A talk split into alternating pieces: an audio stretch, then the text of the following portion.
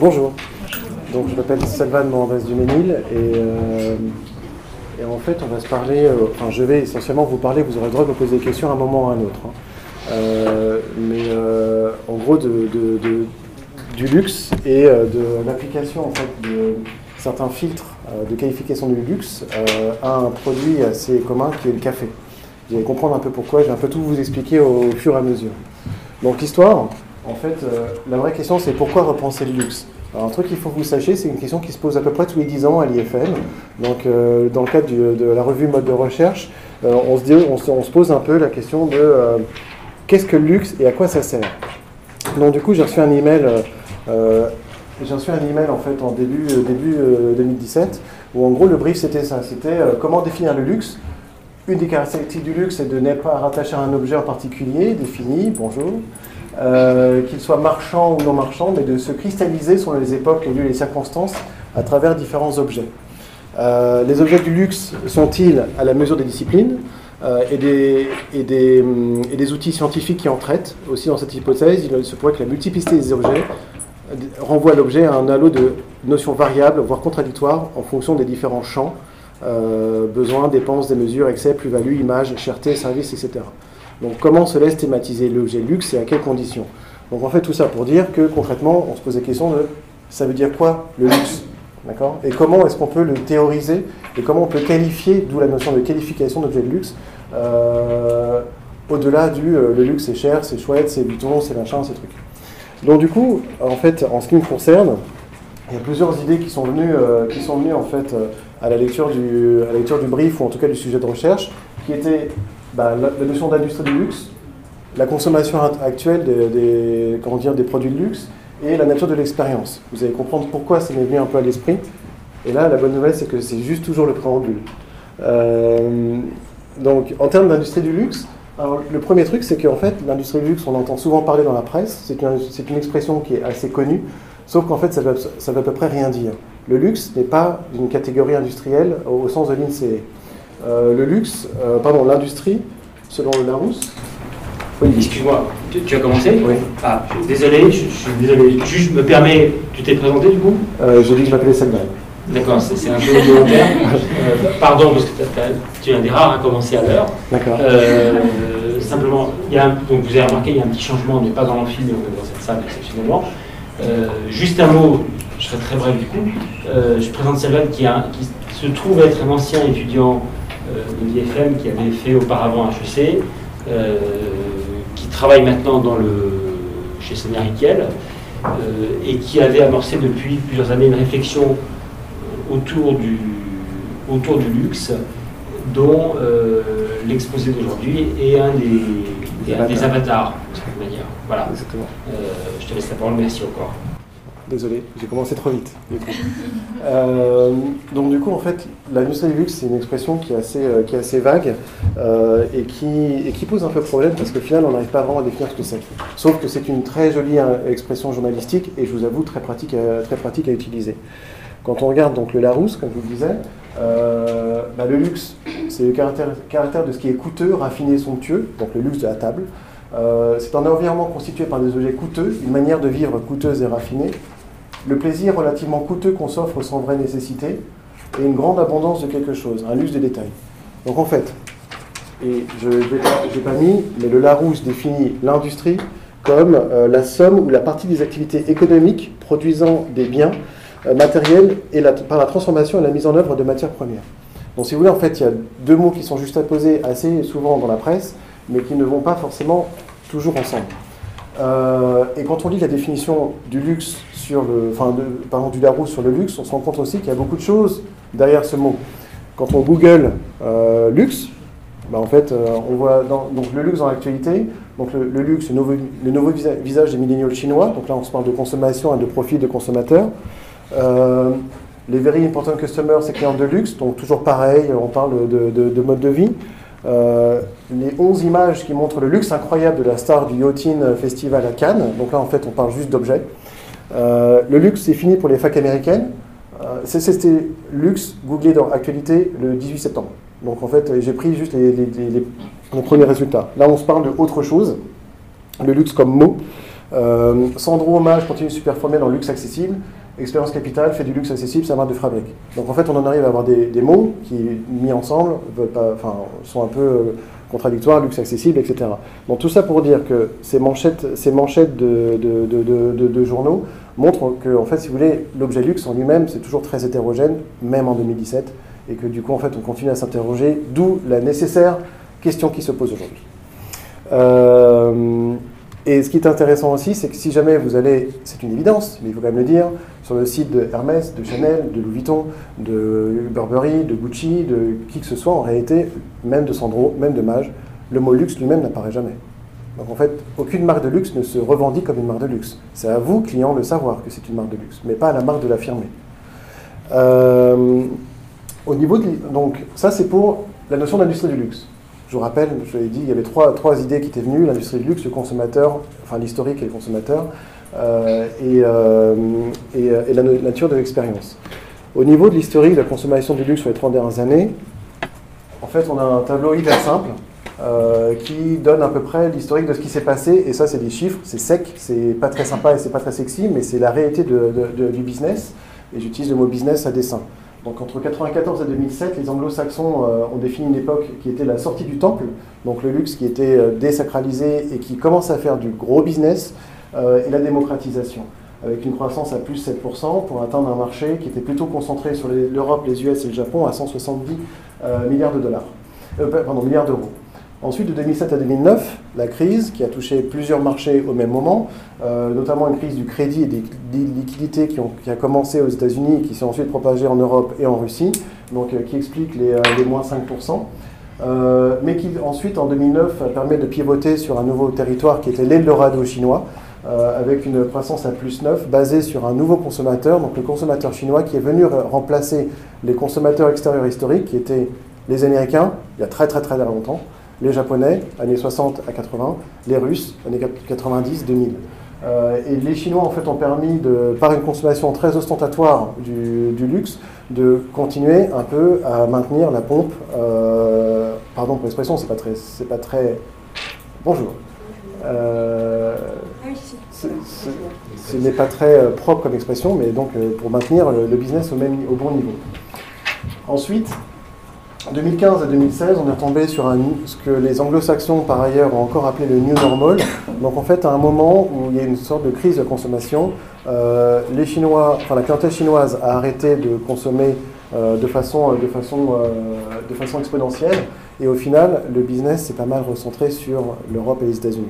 Sauf que le New Normal, donc à 250 milliards de dollars à peu près, à moins 1% de croissance, se base sur une notion qui est très intéressante, qui est la notion de savoir-faire euh, et, de, et technique et d'historique. Je vais revenir tout de suite. Et ensuite, depuis 2016, en réalité, on est sur un 3-4% de, comment dire, de croissance. Euh, la française des jeux est un, terme euh, volontairement provocateur qui est utilisé par pas mal de gens, qui veut dire qu'en réalité, aujourd'hui, on est sur un marché qui est une, sorte de roulette russe, qui peut évidemment être influencé de façon immédiate par des éventuelles attaques, événements politiques et autres, mais aussi par des phénomènes que personne n'explique vraiment, euh, des marques qui tout de suite ont le vent en poupe, des marques qui perdent complètement l'attention des consommateurs, et au final euh, quelque chose qui devient de moins en moins prévisible. Le, donc, je vous ai parlé, je vous ai parlé en fait euh, donc pendant le, pendant le New Normal de cette notion de, qualité, de savoir-faire, de tradition et d'excellence. Ce ne sont pas mes mots à moi. ce sont en fait des mots qui ont été utilisés par l'industrie pour se parler de, du sens en fait. En gros, le luxe a un sens. Quel est-il? En fait, en fait, le sens du luxe, ça va être de se parler euh, d'authenticité, d'émotion. Ce qui est intéressant, c'est qu'en fait, le mot sens, tout comme le mot luxe, ne sont pas réellement définis. On les met juste à côté et on se dit que ça va, ça va parler au consommateur qui lui-même va pouvoir faire l'exercice et l'effort d'y injecter le contenu qu'il désire. Euh, dans le luxe, euh, cette, notion de sens, en fait, euh, si vous voulez, c'est basé sur, en fait, le luxe, bon, création et diffusion de produits d'exception, basé sur un processus de fabrication humaine, euh, exclusif, voire unique. C'est ce qu'on va appeler le sens du luxe. Sauf qu'en réalité, euh, le sens du luxe, ici tel que défini, ne, donne pas forcément un signifiant très fort à la raison pour laquelle on consomme du luxe. le luxe en réalité se sert de cette notion de sens pour avoir une approche très, très pragmatique des marchés. Donc on se parle de savoir-faire. Parler de savoir-faire, ça permet de parler de recentrage vers ce qu'on sait faire. Et permet, parler de recentrage vers ce qu'on sait faire permet d'éliminer toutes les activités qui étaient jusqu'ici non rentables, qui ont été justifiées historiquement parce qu'à un moment ça a permis de faire du business, mais qu'aujourd'hui, en fait, ça coûte plus cher que ça ne rapporte. Quelques exemples. Au nom du sens, Marc Jacobs et Marc Bay, donc on ressent, enfin Marc Jacobs a, recentré euh, en tant qu'industrie, en tant euh, qu'entreprise, a recentré en fait vers une seule, une seule marque qui s'appelle Marc Jacobs, au nom du sens, au nom du savoir-faire. Euh, j'ai pas forcément repris en fait les, manchettes ou les, situations de presse de l'époque, mais là pour le coup en fait c'était vraiment euh, axé sur Marc Jacobs désire, faire, faire rêver ses clients à nouveau et ça ne peut se faire que par la focalisation des efforts sur une seule marque et non pas sur deux. Euh, Burberry, qui eux ont un discours qui est beaucoup plus axé sur la tradition et le savoir-faire, donc a, tué quasiment toutes ces marques, donc Prorsum et Brit, Brit, l'entrée de gamme Prorsum qui était plus luxe, pour, pour ne garder qu'une seule marque qui était Burberry. Encore une fois, au nom du savoir-faire et de la tradition. Mais accessoirement, ça vous permet de tuer deux business units qui coûtent cher et qui ne rapportent pas forcément autant que ça ne devrait. Euh, Cavalli est un autre exemple. Toujours, donc, euh, si vous regardez en fait euh, les, les, extraits de presse du BOF et autres à l'époque, donc Cavalli, quand ils ont décidé de tuer Just Cavalli, Cavalli Jeans, Cavalli Class et toutes, les, toutes les licences, c'était encore une fois pour se dire, voilà, on veut faire un produit de qualité pour une, pour une cliente qui cherche quelque chose axé sur la tradition, sur la mode italienne, etc. Mais en réalité, c'est une sorte de, c'est un discours très pragmatique qui permet quand même de recentrer le, discours sur des activités économiquement viables. Aujourd'hui, on a encore quand même quelques, comment dire, quelques entreprises qui sont intéressantes à regarder, comme par exemple Ralph Lauren, avec sur, euh, sur la femme et sur l'homme, en fait, une, une, comment dire, une, série, de, une série de marques euh, qui, sont, qui correspondent encore aujourd'hui à des segments de clientèle mais qui peut-être en fait sont à challenger aujourd'hui parce qu'en réalité peut-être que cette cliente-là euh, bah, ne cherche plus forcément cette segmentation. Pensez aux department stores, enfin pensez aux grands magasins. Jusqu'à disons 10 ans, en fait chaque étage avait un sens, d'accord et, chaque, et en fait, notamment euh, dans les grands magasins américains, et ça se voit encore aujourd'hui dans, dans, les grands magasins japonais, la cliente du deuxième étage ne va pas au septième étage. Ce n'est pas la même cliente. La cliente du septième étage, notamment au Japon, je peux vous assurer qu'elle est d'un âge vénérable. Et donc, du coup, on lui offre des produits qui sont particuliers pour elle à cet étage-là. Et on sait qu'il y a en fait une sorte d'étanchéité entre les différents étages. Sauf que, avec Internet, en réalité, tout est mis à plat. Et qu'il vous suffit de googler pour en fait euh, avoir accès à toutes les marques et juste à ce moment-là vous dire mais c'est quoi la différence entre toutes ces marques? C'est quoi la différence entre le Ralph Lauren, le, Purple Label, euh, bon, les Golf, ça peut se comprendre, mais le collection, le polo, etc. Et donc, du coup, si vous voulez, en fait, des segmentations qui étaient basées sur une segmentation physique de grands magasins, aujourd'hui se retrouvent mises en question. Ce qui explique la perte de rentabilité, ce qui explique la nécessité de se concentrer sur un business qui soit unique, avec une seule marque qui ait, euh, qui ait un sens. Mais le tout au nom du savoir-faire. Ce qui est pratique quand même. Euh, L'autre point qui est important, c'est que quand on parle de savoir-faire, on pense tout de suite à exclusivité, rareté, la main, l'artisan, donc le temps. Euh, sauf que, euh, bah, en fait, en réalité, la marque de luxe, aujourd'hui, doit, continuer à captiver en live et en permanence. L'objectif, c'est d'occuper le maximum d'espace cerveau en permanence euh, pour, pour, être sûr qu'on se souvienne de vous. C'est celui qui crie plus fort ou qui crie le plus souvent qui, qui va gagner en fait le top of mind du, du client. Donc je vous donne quelques exemples. Encore une fois, ça c'était juste euh, le Facebook de Gucci pris le 18 septembre. Donc vous avez, pardon, le 16, je crois le 18 ou 16 septembre. Vous avez le 15 septembre à 20h33 une première photo, le 15 septembre à 22h une seconde photo, le 16 septembre à 9h18 une troisième photo, euh, le 16 septembre à 10h39, le 16 septembre à 13h, Ensuite, on passe sur une nouvelle campagne. Donc, le 16 septembre à 23, h donc la campagne, la campagne karaoké. Euh, le 16 septembre à 23h également. Euh, hier, enfin donc le 17 à 22h. Euh, le même jour, enfin en gros, ce que je cherche à dire, c'est que si vous voulez, il y a une prise de parole qui est immédiate, totale, enveloppante, et qui permet en fait juste d'être sûr qu'on a bien compris le message. Parce que ça, c'est vraiment sur le Facebook, sur l'Instagram, sur le Twitter. Donc au même moment, en fait, on, enveloppe et on envahit, on floude, entre guillemets, euh, les, canaux de, les canaux de communication. Et ça, au final, quand on revient, quand on revient au, comment dire, aux présupposés académiques et ou de recherche sur le luxe, on commence à se dire, ouais, mais c'est un peu conflictuel, c'est un peu bizarre en réalité comme, comme façon d'être. Si on regarde, alors je fais juste une copie, une copie d'écran de mes emails dans le spam euh, de Kills, qui peut être considéré comme une marque de luxe dans les, dans les cosmétiques selon certains critères. Ben, on voit que euh, prise de parole le 12 juin, le 29 juin, le 1er juillet, le 26 juillet, et après j'avoue que j'ai effacé pas mal d'emails euh, pendant les vacances, et euh, le 8 septembre en fait on a retrouvé des emails, des, emails de communication. Donc en fait c'est une communication permanente qui va vous parler d'un savoir-faire et d'une tradition. D'accord?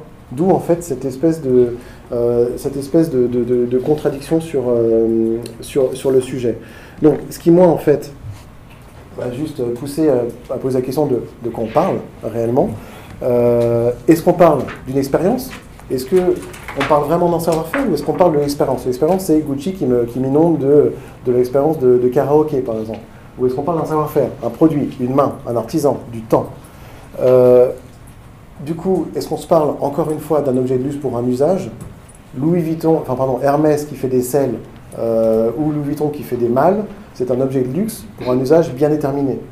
Euh, Ou est-ce qu'on parle en fait d'une expérience? Est-ce qu'aujourd'hui je m'achète du Gucci parce que j'ai vécu quelque chose à travers les réseaux sociaux, le site internet, les boutiques? Ou est-ce que je m'achète du Gucci parce que j'ai besoin d'un certain produit et que ce, produit en particulier doit être estampillé Gucci parce que je sais que c'est la bonne qualité? Quand on prend ce raisonnement encore plus loin, est-ce qu'on parle d'un désir qui est mécanisé ou d'un désir de rareté? Est-ce que c'est un désir qui est provoqué juste parce que je, suis tellement soumis en fait aux, comment dire, aux, influences que bah, je finis par le désirer, le désirer naturellement, ou est-ce que je le désire parce que c'est un produit rare? Chose qu'on pourrait éventuellement se dire euh, c'est naturel pour un produit de luxe. Euh, et au final, donc, est-ce que le luxe aujourd'hui est toujours une expérience de consommation, chose qui a priori paraîtrait assez naturelle, ou est-ce qu'en réalité c'est plutôt une consommation d'expérience? Qui peut aussi, euh, enfin, chose qu'on peut, enfin, élément qu'on peut poser comme question.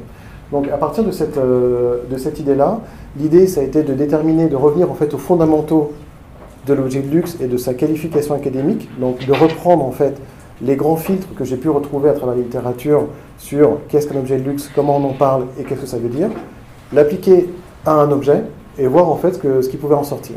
D'accord? Donc de façon, parce qu'au départ je pensais que ce serait un peu drôle, mais ça n'a pas été du tout, euh, mais euh, de façon assez provocatrice, j'ai décidé de partir sur le café comme objet d'étude. Donc à nouveau, la démarche était très simple. Quels sont les filtres qui permettent de qualifier un objet en objet de luxe? Et appliquons ces filtres sur quelque chose qui n'est pas forcément luxe pour voir ce que ça, donne. Alors pourquoi le café? D'abord, euh, bah parce qu'en fait, je ne sais pas si vous avez remarqué, mais on commence à consommer de plus en plus d'aliments rares, chers, fait avec amour, tradition et savoir-faire. Donc en fait, il y a aussi cette notion de luxe qui apparaît depuis, euh, depuis quelques, quelques années maintenant dans, euh, la, consommation, dans la consommation de, produits alimentaires. Donc du coup, en fait, se dire, est-ce que le luxe peut exister dans l'alimentaire? Donc corollaire dans le café, n'est pas une question complètement, euh, complètement extraterrestre. ensuite, l'autre élément qui, que je trouve assez intéressant, c'est que le luxe, qui est quand même, pardon, le café, qui est quand même la deuxième boisson la plus bue au monde après l'eau, il faut le savoir, euh, en fait, a une, une, répartition de consommation qui est extrêmement euh, homogène sur le monde. C'est-à-dire qu'en fait, il n'y a pas de déséquilibre. On a observé, je, enfin, je trouve ça assez dingue, mais euh, en fait, il y a un déséquilibre dans la consommation du thé. Par exemple, le thé est forcément mécaniquement plutôt orienté vers l'est du monde. Il y a un déséquilibre. Le thé est la troisième boisson la plus bue au monde. Et la quatrième boisson la plus bue au monde, c'est la bière. Et la bière est mécaniquement euh, déséquilibrée vers l'ouest du monde. Donc si vous voulez, le truc, c'est que en fait, le café euh, est, une, est une boisson qui est à peu près homogène, euh, répartie de façon homogène dans sa consommation sur les différents continents, et qui en plus n'a pas forcément d'éléments enfin, de, classe sociale. C'est-à-dire qu'en fait, vous avez tout... Enfin, vous avez, c'est quand même une, une, consommation de, de, clients euh, plutôt euh, de comment dire moyenne à moyenne classe à, classe élevée, puisqu'en fait on ne fait pas de café pour les pauvres. Euh, c'est pas une c'est pas un, café qui est une boisson qui est facile à consommer quand on a peu de moyens, au contraire du thé. parce qu'en fait ça consomme beaucoup de produits.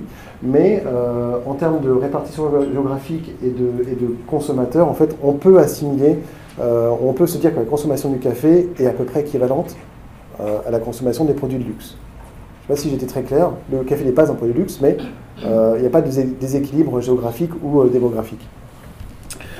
Ensuite, euh, le café a également, euh, connu euh, donc, une énorme croissance entre 1995 et 2015, puisque l'industrie a produit et consommé le double, jusqu'à atteindre donc 15 milliards de dollars par an en valeur brute de consommation en 2015. C'est beaucoup, 15 milliards de dollars, vous savez. Ensuite, en termes de storytelling, donc le, comment dire, le café implique une notion d'origine. vous savez qu'en fait, vous avez deux grands, euh, comment dire, deux grands caféiers ou deux grands, deux grands arbres à café, euh, qui sont donc euh, l'arabica, qui est présent en Amérique du Sud, en Afrique de l'Est et en Asie, et le robusta, qui est présent en Afrique de l'Ouest, au Brésil et en, Indonésie.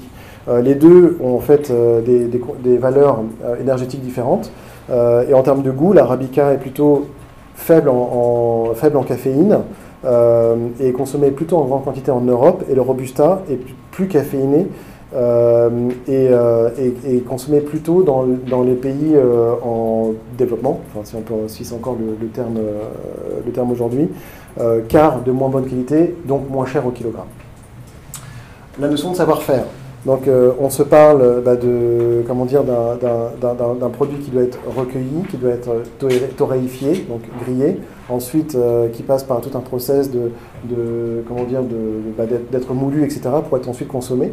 Euh, vous avez tous, enfin, j'espère que vous avez vu cette évolution dans les, dans les machines à café. Je me suis acheté une machine à café il n'y a pas longtemps. Je me suis rendu compte que c'était devenu un truc aussi complexe que s'acheter un ordinateur euh, parce que vous avez accès en fait à la, le, comment dire, le grammage de la mouture, la pression de l'eau. Euh, enfin, il y a vraiment des choses que vous pouvez régler de façon assez impressionnante. De dégustation. Le café est un produit qui se déguste aujourd'hui et de connaisseurs évidemment. Néanmoins, l'idée, en fait, c'est qu'on s'est rendu compte que c'était devenu. Moi, quand j'étais petit, le café, on en buvait juste pour se réveiller le matin. Hein. Et à la limite, que ce soit du café filtre ou, euh, en grain, enfin soluble, ou euh, via une machine à café qui d'ailleurs n'existait pas parce que c'était beaucoup trop cher à la maison, euh, c'était très bien. Donc on consommait du café.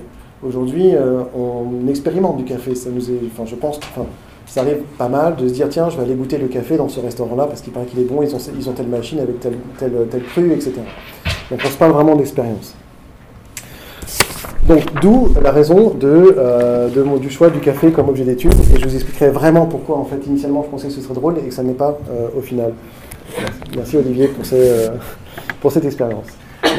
maintenant si on revient donc à la qualification des, comment dire, de, de l'objet de luxe, chose que je vais appeler la boîte à outils on va dire, pour moi en fait il y avait comment dire, plusieurs, plusieurs éléments qui étaient intéressants.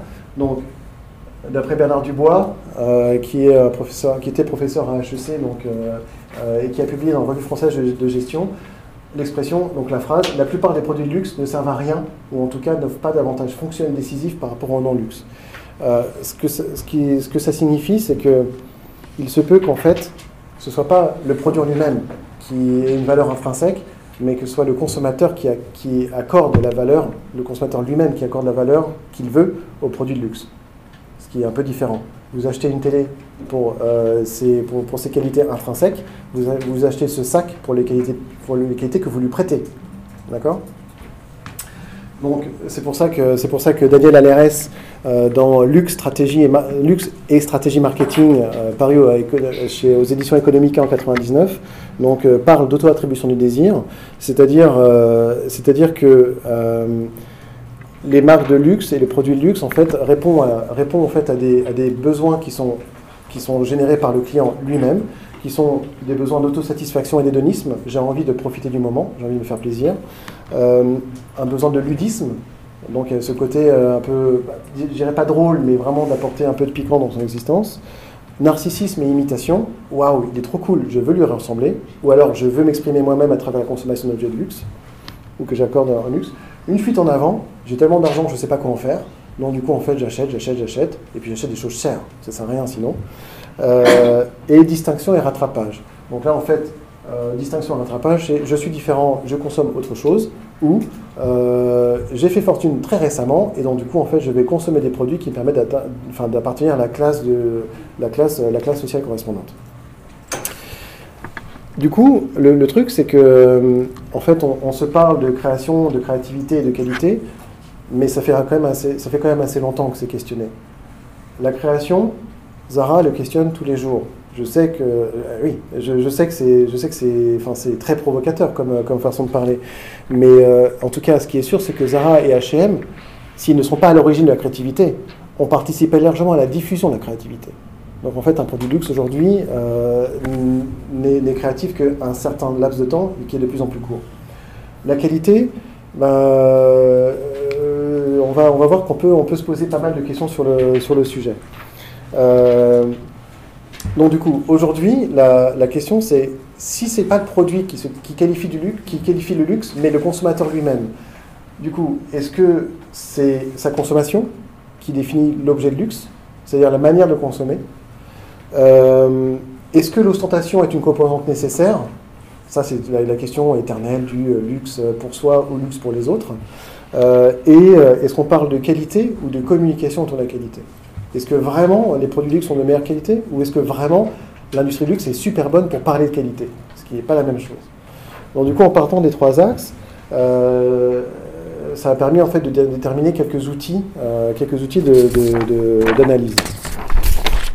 Le premier axe, donc euh, sur la contextualisation de la consommation, c'est-à-dire comment est-ce que je consomme un produit de luxe.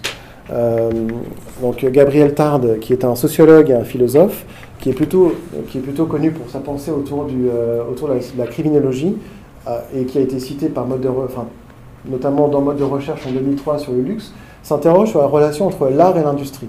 Quelle est la différence entre l'art et l'industrie? Vous allez voir où je vais revenir après.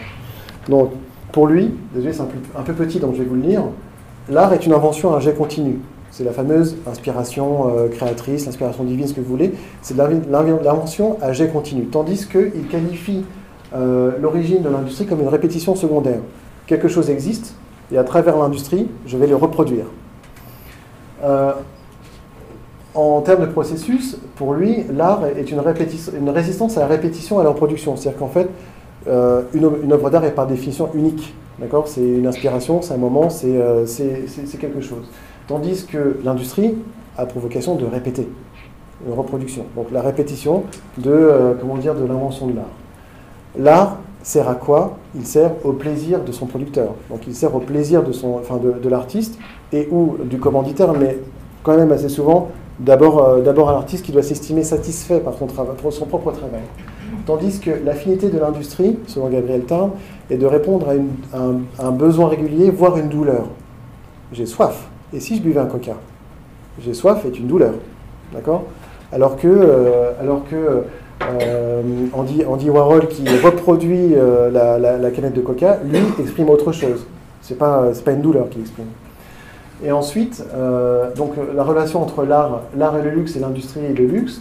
Donc, pour lui, l'art répond, répond, enfin, procure un plaisir, ce qui est une forme de luxe, et il oppose l'art à l'industrie dans le sens où l'industrie, elle, ne fait que satisfaire un désir qui est un peu différent. Donc c'est toujours cette notion de douleur, cette notion d'usage.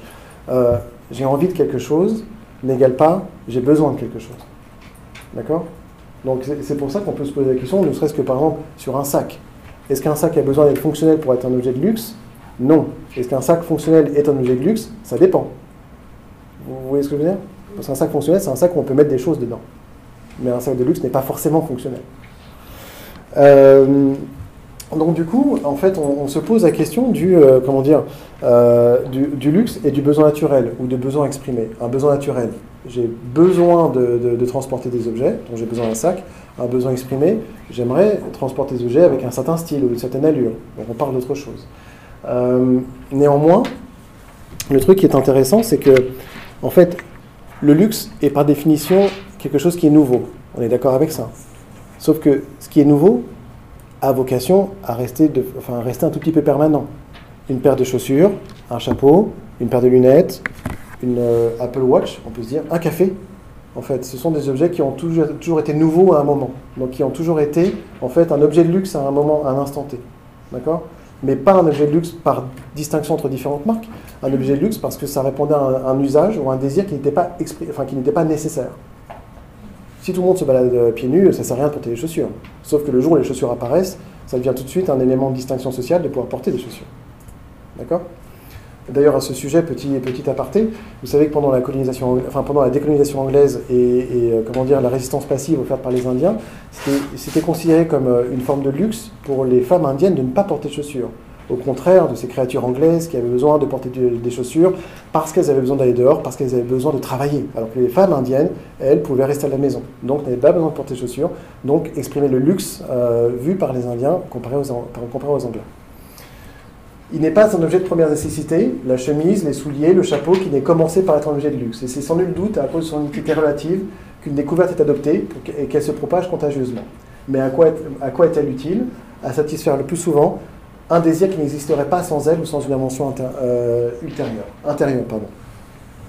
Donc du coup, euh, le, truc c'est que si tout objet nouveau est, euh, un objet de luxe, ça n'entraîne pas que l'objet de luxe reste permanent. On est d'accord avec ça? C'est-à-dire qu'aujourd'hui, ce n'est pas vraiment un luxe de porter une paire de chaussures. Sauf qu'il se peut que ce soit un luxe de porter une paire de chaussures de chez Louboutin, par exemple. Euh, l'industrie luxe continue à nous vendre des usages qui sont pourtant euh, passés dans les, dans les, habitudes. Boire du vin, c'est pas forcément du luxe, même de façon très provocatrice. Boire du champagne n'est plus forcément du luxe aujourd'hui. D'accord? Sauf que vous avez toujours des marques. Vous avez soit des, soit des euh, comment dire, la notion de terroir, le Clos Vougeot, donc une notion d'origine, de savoir-faire, ou une notion juste de marque, comme, euh, comme euh, la Veuve Clicquot. On continue à vous vendre en fait des objets qui sont passés dans les usages depuis des, centaines d'années, enfin des milliers d'années pour, pour la consommation de, du vin. Et, et du coup, si vous voulez, le, le, truc c'est que on annule la, la, mortalité possible du produit par la permanence de cette notion de luxe. Est-ce que je vous ai perdu ou est-ce que vous êtes toujours là? Ça va? Ouais? Pensez au saumon. Il n'y a pas une seule personne ici qui, quand elle était plus petite, euh, parce qu'il n'y a personne de 12 ans ici, euh, en fait, euh, n'a pas mangé du saumon parce que c'est un objet rare qui se mangeait que pendant les fêtes. Aujourd'hui, le saumon, en fait, on, on trouve embarqué dans les supermarchés et c'est pas spécialement incroyable de manger du saumon. C'est même peut-être plus incroyable de manger la truite que du saumon aujourd'hui, ce qui est dingue. Donc du coup, en fait, la vraie, la vraie, la, vraie question, c'est, vous savez, la veuve Clicquot, c'est 22 millions de bouteilles. 22 hein. millions. Et pourtant, c'est quand même chouette de boire du Clicquot. D'accord. Le Clos, Vougeot, vous avez 83 producteurs sur 53 euh, hectares de, de, terrain qui font des productions qui sont souvent confidentielles et extrêmement chères. Dans les deux cas, le désir est là. Donc du coup, en fait, c'est toute, toute cette, comment dire, cette, cette, question qui est est-ce que l'objet de luxe se détermine par sa finalité ou est-ce qu'il se détermine par son contexte de consommation? En réalité, le truc, c'est que vous pouvez décider d'être un collectionneur, ce qui ne fait pas de vous un consommateur d'objets de luxe. Ça fait de vous un amateur, un, sachant, un référent, mais pas un consommateur de produits de luxe. Par contre, si vous êtes un consommateur de produits de luxe, enfin, un consommateur, pardon, ça signifie que vous détruisez la valeur de l'objet et ça fait, c'est ça qui donne la valeur du, euh, la de l'objet de luxe.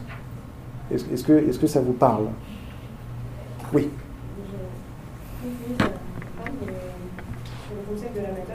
Oui. Le. Euh, justement l'amateur crée le luxe Sauf que l'amateur pourra se dire qu'il va, qu'il va en fait, euh, comment dire, en gardant la bouteille des une, vingtaine d'années, en fait, ne fera qu'accorder une valeur qui est euh, fiduciaire au produit, mais qui n'est pas une valeur, enfin qui ne, enfin, qui fait pas, qui n'en fait pas un produit de luxe. Un très grand Bordeaux n'est pas forcément un produit de luxe, il n'est pas consommé. Il n'est qu'un très grand Bordeaux dans une cave. Donc vous pouvez le valoriser, mais ça n'en fait pas un objet de luxe. Vous comprenez? Ça ne vous convainc pas, j'ai bien l'impression. Mais, euh, mais en gros, en gros mais enfin, tout ça, ce sont des, éléments qui, sont, qui, qui, viennent de la théorie. Hein, euh, encore une fois, c'est vraiment. Euh, l'idée, l'idée, c'est de se dire que la différence entre, par exemple, la haute couture et prêt-à-porter, c'est que la haute couture portée, est, c'est du luxe. La haute couture qui n'est pas portée, bah, c'est les, les, vêtements qui sont sur des, bustes dans les musées. C'est ça la différence. Vous voyez, enfin. La, de vin n'est pas, pas, forcément le valorisateur fiduciaire du vin. C'est-à-dire qu'il y a des amateurs de vin qui, euh, euh, vont avoir des bouteilles en cave, qui vont les ouvrir au juste moment, parce que justement, c'est des amateurs. Et dans ce cas-là, je. C'est vrai, mais le juste moment n'égale pas euh, un moment de luxe. Le juste moment égale un, un moment de consommation. Euh, C'est-à-dire que. Moment, non, le juste moment sur une bouteille de pinard, euh, quand on sait quand est-ce qu'il faut l'ouvrir, égale un moment de luxe. Parce que justement, on fait partie d'un club qui sait quand est-ce que le moment de luxe arrive. Oui, enfin, mais après, c'est toujours c'est cette notion, c'est cette notion de, cons- de moment de consommation.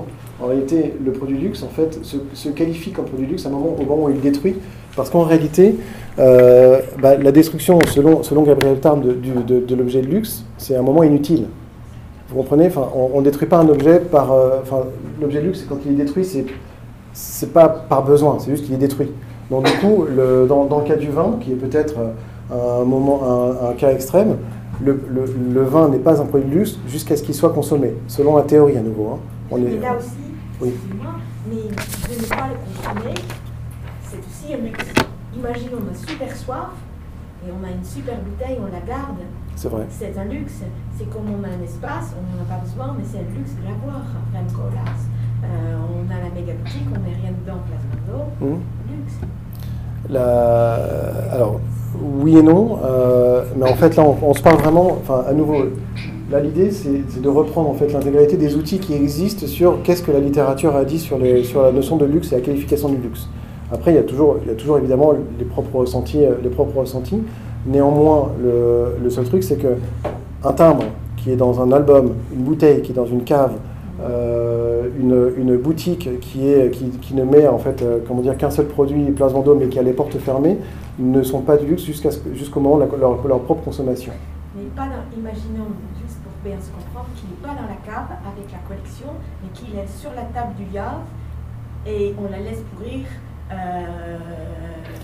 et il La n'est pas laisser- dans la cave. En fait, cette notion Parce de luxe, qu'il n'est pas dans la cave euh, dans les conditions idéales, il est sur la table, sur le bateau, dans un air, oui, hein, et comme les cigares qui ne sont pas non plus conservés, mais qui sont juste laissés euh, au display. Ce n'est pas un musée, c'est la valeur un du. signe. Euh, euh, ostentatoire. un signe ostentatoire, c'est-à-dire que vous avez les moyens, euh, et la capacité et la connaissance nécessaires pour gaspiller un produit. Et là aussi, on est frontière avec l'art contemporain, se Oui. Bien sûr. Euh, donc le premier, le premier, le premier élément en fait euh, de comment dire de ces de, de, de- de la réflexion selon Gabriel Tarde sur la consommation et son contexte, c'est de parler de l'état d'exception versus état de nécessité. Et c'est peut-être comme ça qu'on raccroche les wagons sur l'état d'exception. bah, c'est de se dire, je sais que c'est le moment parfait pour pouvoir euh, boire ce Bordeaux ou ce Bourgogne que je garde depuis des années. Et je suis capable d'accepter de le consommer et non pas de le garder comme un, outil d'investissement. Vous voyez, enfin, même, même chose sur l'état d'exception. L'état d'exception versus l'état de nécessité. L'état de nécessité, si vous avez votre bouteille Château Margaux sur le yacht et que vous avez super soif et qu'il n'y a que ça à boire, bah, a priori vous pourriez le boire. Néanmoins, l'état d'exception, c'est justement le fait de dire j'affirme la, la, notion de luxe de, ce- de cette bouteille parce que justement je ne la consomme pas. Et je la laisse pourrir. Et donc du coup, je la gaspille aussi. Donc il y a cette notion de contexte de consommation et état d'exception. Ensuite, le, second axe, donc l'ostentation du superflu, c'est-à-dire la mise en scène, euh, parce qu'on se parle de gaspillage, on se parle donc de superflu. Euh, et donc la, mise en scène, euh, sur cet axe-là, en fait, on peut convoquer Thorsten Veblen, qui, donc, qui, a, écrit la théorie de la classe de loisirs à la fin du, la du 19e siècle, qui était donc un, un économiste et un sociologue. Pour lui, le luxe, c'est ce qui distingue le plus du commun et ce qui fondamentalement exclut.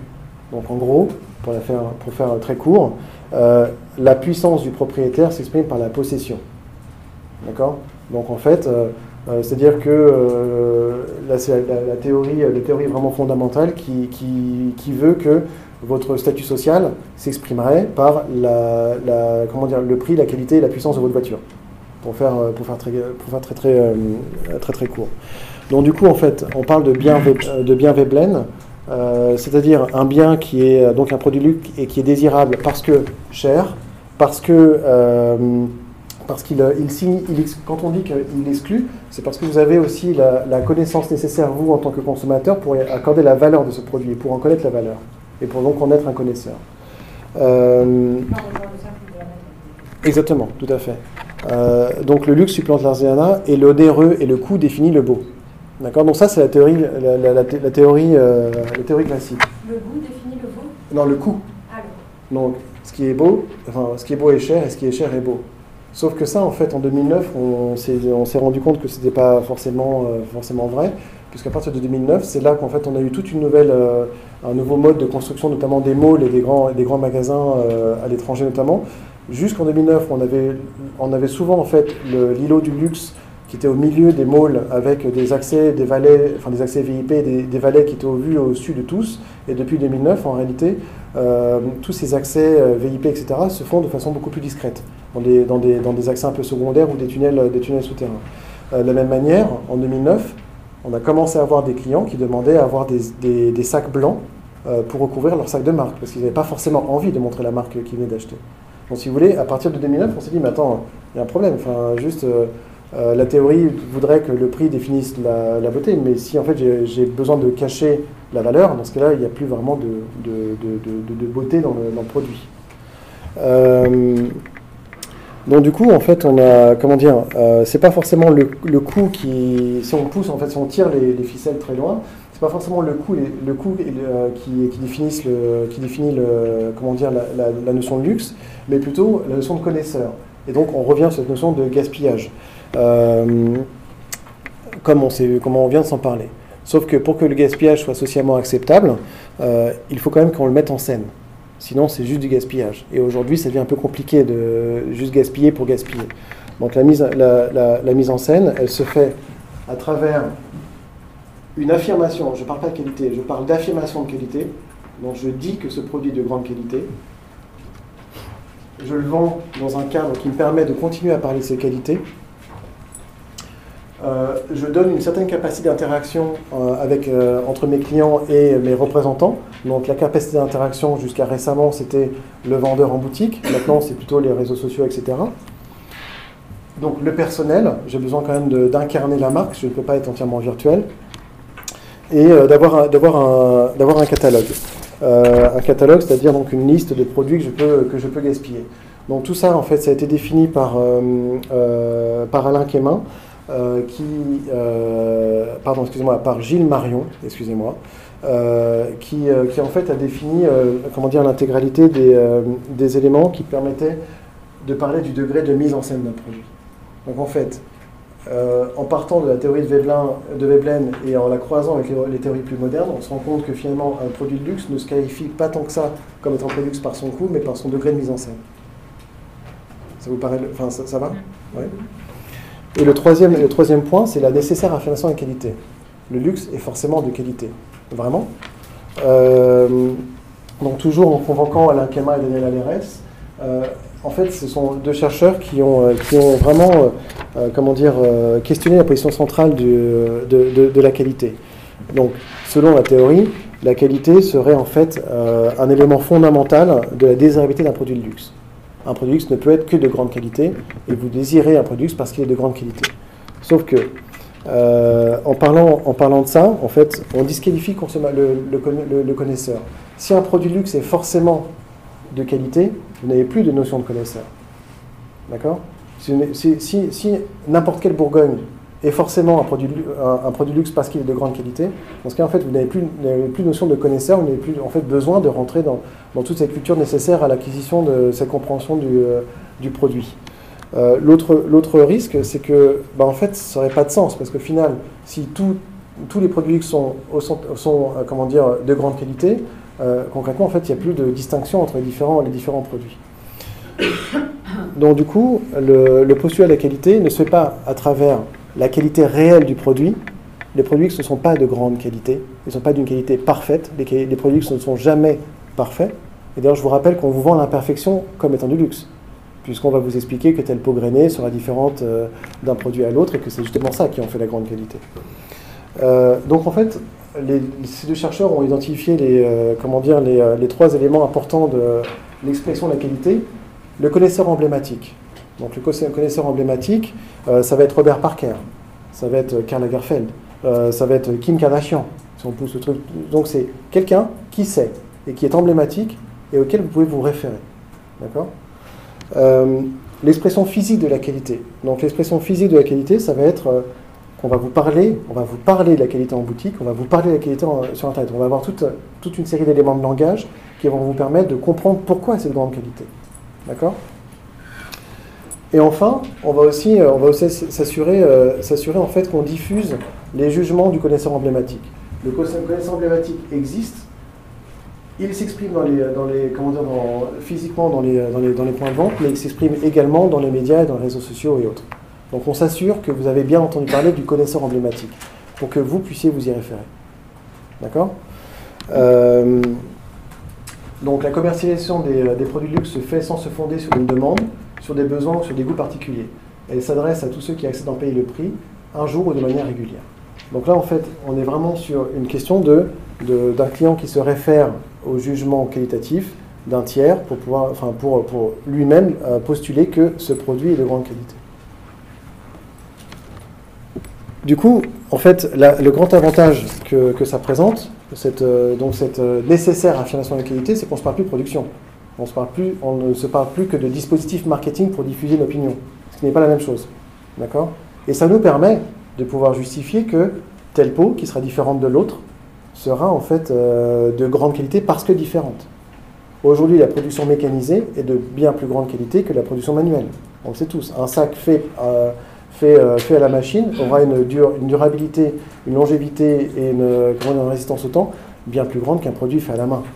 Sauf que, en fait, parce qu'il est fait à la main et parce qu'on vous explique, on nous explique que euh, c'est un signe de qualité, donc on met en avant, on met en avant ce discours, ça nous permet d'acheter ce produit fait à la main plus cher. D'accord? Euh, Et du coup, l'expression, l'expression de la, comment dire, de la, de la rareté, parce que finalement, euh, si on ne se parle pas de production, on se parle de quoi? L'expression de la rareté se fait à travers donc l'affirmation de la qualité. C'est de grande qualité parce que c'est rare, et c'est rare parce que c'est de grande qualité. Alors, du coup, en termes de, en termes de, de, sujet qualification, donc euh, là, on, a vu en fait les trois, les trois grands axes, c'est-à-dire le contexte de consommation, euh, l'affirmation de la qualité et, euh, et le, et le- et le- comment dire, le, le client, enfin le consommateur en lui-même. Donc là, on revient sur l'objet café. Donc en fait, j'ai essayé de, de comparer deux, deux cafés. Donc Nespresso, qui est une marque, et le Kopi Luwak, qui est un café. Mais Nespresso est un café aussi. Enfin, c'est du café. Alors Nespresso, vous connaissez. Donc euh, Nespresso, en fait, est une marque qui était, euh, enfin, c'est un concept qui a été breveté en 70. Euh, un, groupe qui a été créé en 86, initialement, initialement lancé auprès des professionnels, ce qui n'a pas marché. Donc du coup, en fait, dès la fin des années 80, ça a été relancé auprès des consommateurs finaux. L'objectif, c'est de vendre, de vendre un concept assez, assez fort, c'est-à-dire des capsules de café qui vous permettent de faire un expresso parfait en un minimum de temps. J'insiste sur ces mots, un expresso parfait en un minimum de temps. Euh, en termes, en termes de, de- collectionning, on se parle de collectionning dans le- dans. C'est-à-dire qu'aujourd'hui, vous avez des crus, vous avez des saisons, vous avez différentes catégories de café, vous avez des couleurs, vous avez, des, vous avez en fait, comment dire, des degrés d'intensité. Donc vous avez du collectionning, tout comme on fait du collectionning en prêt-à-porter, en accessoires, etc. Donc vous avez tout un dispositif produit qui est, euh, qui est assez, euh, assez fort. Et en termes de distri- distribution, là où c'est très intéressant avec euh, Nespresso, c'est qu'en fait, Nespresso distribue ses produits comme Louis Vuitton. C'est-à-dire que vous ne pouvez pas acheter du Nespresso à quelqu'un d'autre que Nespresso. Vous pouvez, acheter des ersatz de Nespresso, mais pas le produit Nespresso lui-même. C'est-à-dire que si vous voulez vous acheter la capsule Nespresso, ce sera forcément en boutique chez Nespresso ou sur leur site web. Donc c'est une distribution fermée. Et ce qui est, ce qui est très fort, hein, euh, vraiment. Euh, donc du coup, le, le truc, c'est que ce choix de ne vendre que dans les boutiques, donc signifie qu'il y a une attente au niveau du service et du, euh, comment dire, de la vente en, la vente en, boutique très forte. Euh, il est de notoriété publique que euh, les boutiques Nespresso sont en général des très bons indicateurs sur la qualité d'un quartier en termes de, en termes de consommateurs et de, et de clientèle. Il est aussi connu que le service chez Nespresso est au moins aussi précisément défini que chez Louis Vuitton ou que chez Apple, d'accord Et que l'efficacité, enfin, l'effic- l'efficacité commerciale de Nespresso est assez forte. Enfin, ça, on le sait, on sait tous. Les boutiques Nespresso font partie des dispositifs les plus commerciaux les plus rentables en termes de retail, donc en termes de vente au détail. Qu'est-ce que le Kopi Luwak C'est pas du tout une marque. Donc le Kopi Luwak, en fait, c'est un café. Alors, euh, c'est un café qui ne se trouve euh, que à Bali, euh, et c'est le café le plus cher de la planète. Donc euh, en gros, euh, au, au 17e, comme vous le savez, les Néerlandais sont à Java et sont, Java, Sumatra et Bali, et en fait, euh, comment dire, commencent à cultiver le café en, utilisant les, comment dire, les, les, habitants, les indigènes comme esclaves. Le truc, c'est qu'en fait, les esclaves n'avaient pas le droit de ramasser le café ou les grains de café qui tombaient sous peine de mort. C'est pratique en fait. Mais néanmoins, en fait, les esclaves commençaient à se dire, mais nous aussi, on aimerait bien goûter le café.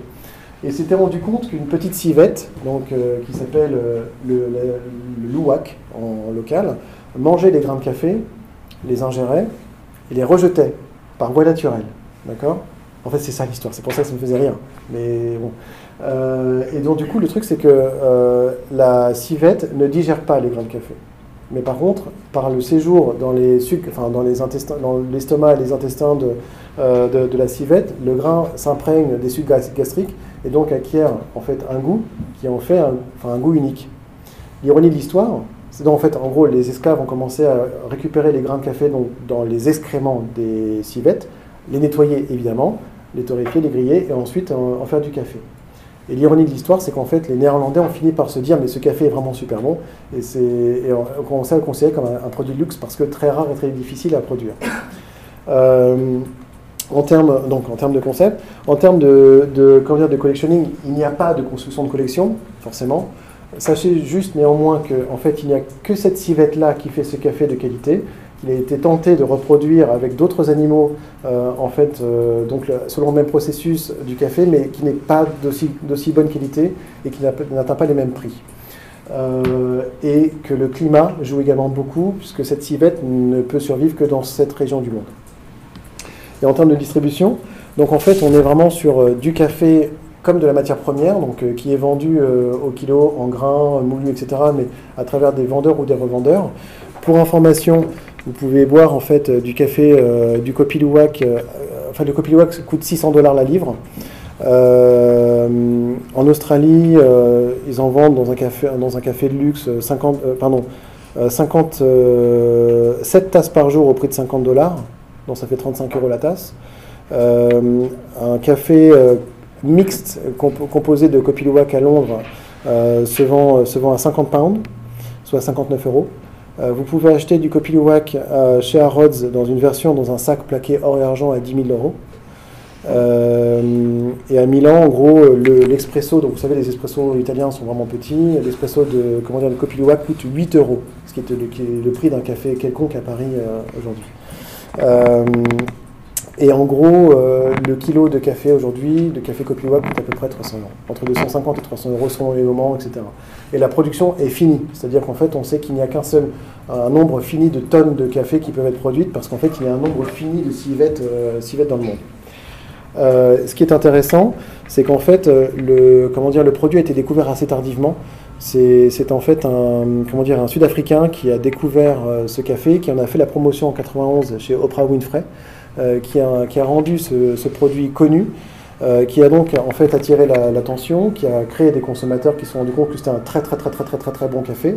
Ensuite, ce café a été évoqué dans un film euh, avec, euh, j'ai une très mauvaise mémoire des noms, et je suis sûr que je retrouverai Stan- euh, euh, Morgan, euh, c'est pas Morgan Stanley, c'est Morgan Freeman, euh, et donc du coup en fait qui a aussi contribué à la grande célébrité de ce café et aujourd'hui euh, en gros le café vit, enfin le Copilouac vit sur cette célébrité qui lui permet de pratiquer des prix euh, prohibitifs, y compris sur place à Bali.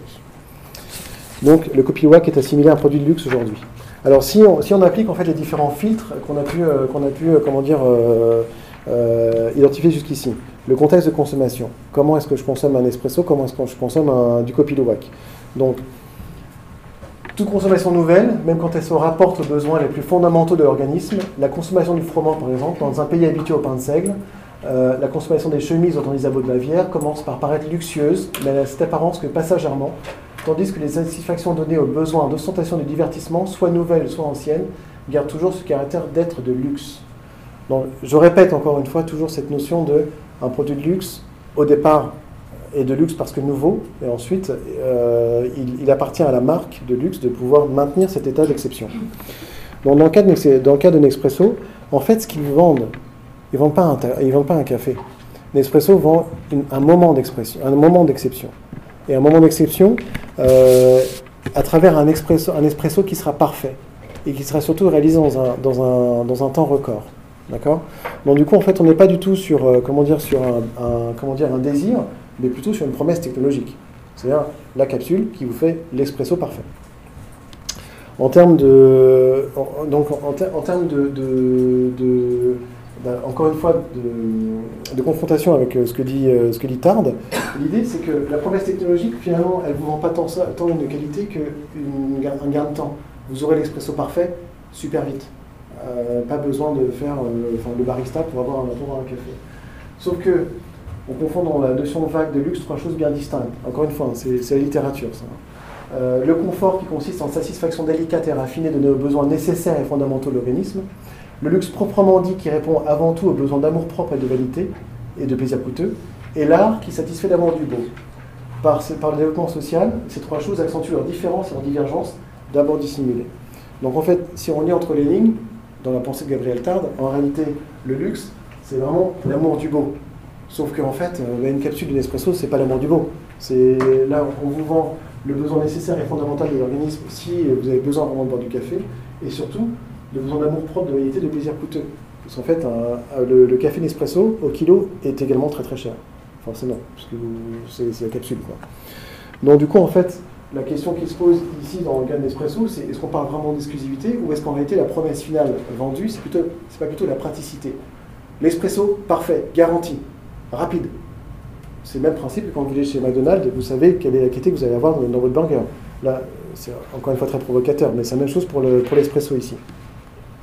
Donc du coup, en fait, on peut, on peut juste se dire que dans le cas de l'espresso, bah, ça ne marche pas. La technologie supplante la beauté, selon cet axe de contexte de consommation. Dans le cas, dans le cas, de, dans le cas du copilouac, en réalité, il n'y a pas de mise en scène, il n'y a juste que la consommation intrinsèque. Le copilouac est un café, donc on le consomme comme un café. Il n'y a pas d'histoire derrière ça, c'est juste un café. Alors ok, c'est le café le plus cher du monde, mais c'est un café. Je le bois parce que c'est un café. D'accord? Quand on, se pose, quand on se pose la question, euh, la question du confort, ben en fait, euh, si on reprend à nouveau hein, la, comment dire, la, citation de Gabriel Tard, c'est pas le confort. Il n'y a pas suffisamment de café copilouac pour pouvoir en boire à sa guise. Donc c'est- c'est ni un confort. Mais est-ce que c'est est -ce c'est du luxe? Bah, Le truc, c'est que, euh, en fait, dans le cas du copilouac, seul le prix en fait un élément déterminant. Puis, seul le prix, parce que c'est le café le plus cher du monde. Ok? Non, la rareté, pas la rareté. Pardon? Non, la rareté aussi. si on, le, si on reprend, enfin, appliqué, appliqué euh, aux outils, euh, il n'y a pas de Selvan là-dedans, il n'y a que de la, de la pensée académique, d'autres personnes. Euh, et du coup, en fait, dans le cas du copilouac, en réalité, si on reprend cette notion de rareté et de prix, en réalité, c'est plutôt une question de connaisseur qui supplante l'amateur. C'est-à-dire que je connais le café, je sais ce que c'est, et je connais tellement tous les cafés que je sais la valeur que peut avoir un copilouac. Tout comme je connais tellement la Bourgogne que je, connais, que je sais la valeur que je dois accorder à, un- à une bouteille de, Clau- de Claude Vougeot. Mais pas parce que c'est cher ou que c'est luxueux, mais parce que j'en connais la valeur intrinsèque. Donc ça fait moi un connaisseur plutôt qu'un amateur. Donc du coup, en fait, dans le cas, tant de l'espresso que, de, du copilouac, à travers le contexte de consommation, bah, la conclusion naturelle qui, qui, est euh, ensuite, euh, qui, en est sortie, c'est que ça marche pas pour aucune des marques, enfin pour aucun des sujets, et que euh, le contexte de consommation, cette notion-là permet de disqualifier à la fois le modèle naturel, donc par modèle naturel, je pense à du café comme café, donc une matière première, et un modèle marketing, puisqu'en fait l'espresso c'est un modèle marketing avant tout. D'accord? Je reviens sur la notion de modèle naturel, je vous parle de copilouac comme je pourrais, vous parler d'un diamant. D'accord? Un diamant n'égale pas un diamant de Beers. Un diamant n'égale pas un diamant euh, taillé par Chomet ou par Boucheron. C'est un diamant, juste une pierre. Donc là, de la même, manière, le contexte de consommation fait que, ben, en fait, euh, ni la matière naturelle ni le modèle marketing ne fonctionnent en, en termes de qualification d'objet de luxe. Si on reprend le second axe qui était l'ostentation et la distribution. Donc, encore une fois, Ve- Veblen, la part de la possession d'un objet de luxe s'emploie à démontrer la puissance du propriétaire, la propriété matérielle étant la preuve d'une certaine réussite et d'un statut social enviable. Euh, social enviable, pardon. Bon, euh, est-ce que boire du Nespresso, c'est ostentatoire? Bah Déjà, en fait, moi, en tant que consommateur, je suis mis en valeur à travers un, un dispositif de communication. Georges Tounet boit du café. Je bois le même café que lui. Donc du coup, je suis forcément, euh, je peux me rattacher ou en tout cas me, reconnaître dans, euh, dans, dans, dans, ce, dispositif-là. Euh, le what else également fait de moi un connaisseur. Je peux m'approprier le what else et je peux donc dire que je suis un jouisseur, ou en tout cas la notion de carpe diem est très importante. La symbolique de la boutique. Donc en fait, c'est une boutique design, c'est une boutique moderne, c'est une boutique dans son époque. Petit point important à noter, en fait, là on ne vous parle pas du tout de café, hein. On vous parle d'autre chose. Mais quand vous avez en fait toutes les capsules qui sont, euh, qui sont comment dire, mises de façon artistique ou géométrique ou graphique, on vous parle d'autre chose que vous vendre du café. Néanmoins, c'est très valorisant. Puisqu'en fait, ça, fait de vous un, consommateur de design, ça fait de vous un, consommateur qui est vraiment dans son époque. dans le cas du copy bah, malheureusement, il n'y a pas de mise en scène de produit. Donc juste là, en fait, je vous redis la même chose, on vous vend du café. Le sac plaqué or et argent chez Harrods de Copilouac à 10 000 dollars, c'est très anecdotique. On ne peut pas considérer que ça fasse, euh, ça fasse de, comment dire, euh, du Copilouac un produit mise en scène. Et en termes de, en termes de consommateurs, bah, de la même manière, en fait, euh, il n'y a pas de. comment dire il n'y a, a pas de mise en scène. À nouveau, je ne suis pas en train de valoriser en fait, le, buveur de Copilouac, puisque je n'ai pas d'endroit où mettre en scène cette, cette consommation de Copilouac. Si ce n'est chez lui. Mais dans ce cas, ça ne fait pas de lui un, ça, ne fait pas de lui comment dire, un consommateur, mais bien donc toujours un, connaisseur.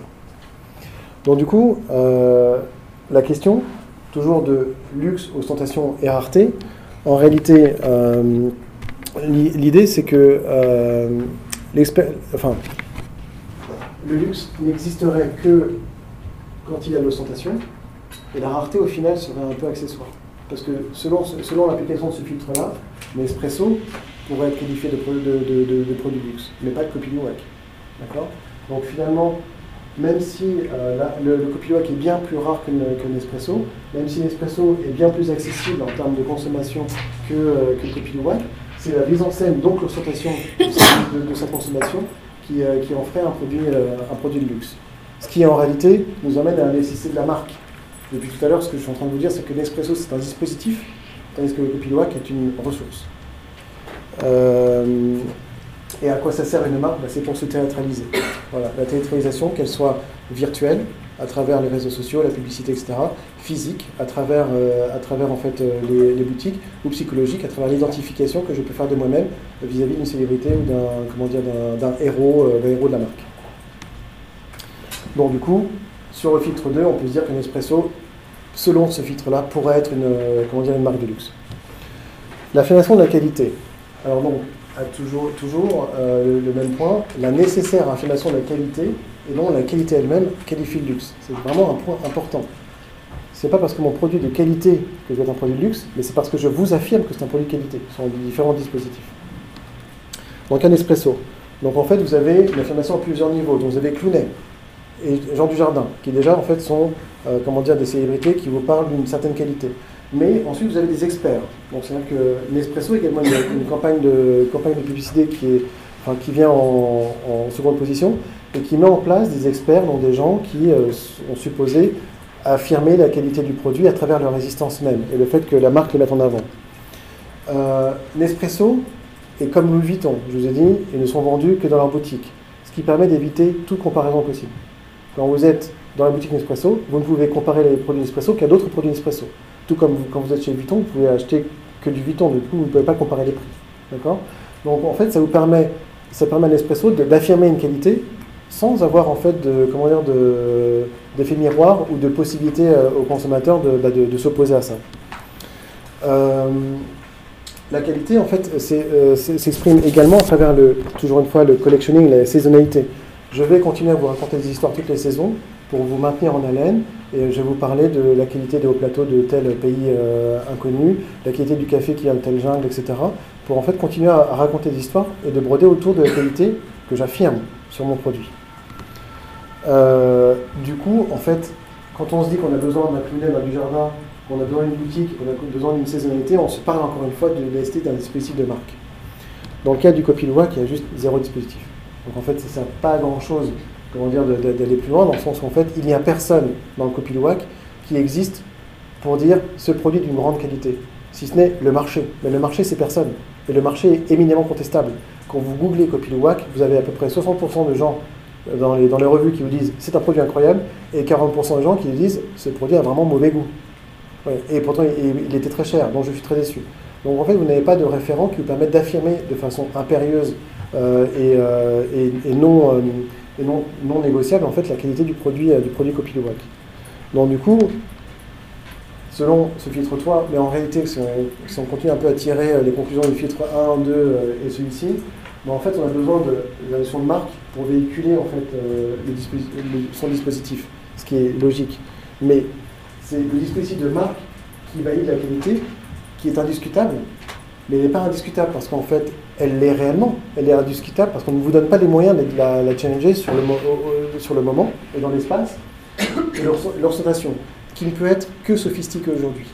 Ça aussi, c'est une, ça, c'est euh, le résultat d'une évolution euh, assez, assez, assez récente, mais qui est que l'ostentation doit être euh, exprimée de façon un peu maligne, euh, de façon à valoriser le client par autre chose que juste le port d'un logo et, euh, ou d'un produit un peu, un peu visible.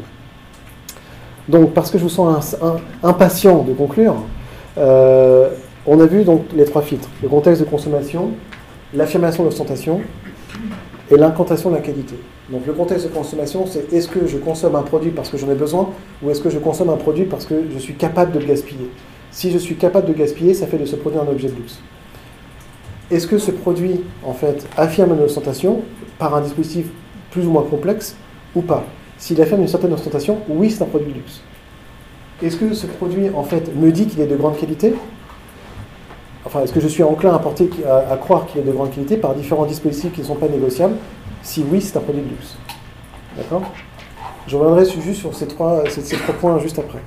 Donc, euh, pour aller plus loin, si on, euh, euh, si, on regarde en fait les travaux de Benoît Elbrun, qui a, qui a écrit dans Le luxe est mort, vive le luxe en 2003, euh, lui identifie en fait euh, euh, comment dire, certains éléments qui aujourd'hui définissent le luxe moderne. La première chose, le luxe répond à un plaisir sans nécessité. D'accord? J'en avais pas besoin. Donc là, on retrouve un peu des réminiscences en fait de la, de la littérature euh, dans, dans la définition du luxe. La rareté s'exprime, enfin le désir est, est basé sur la rareté, mais c'est un discours de rareté, d'accord? Ça c'est très important. Je vous raconte le fait que c'est rare, donc du coup en fait vous, vous me désirez.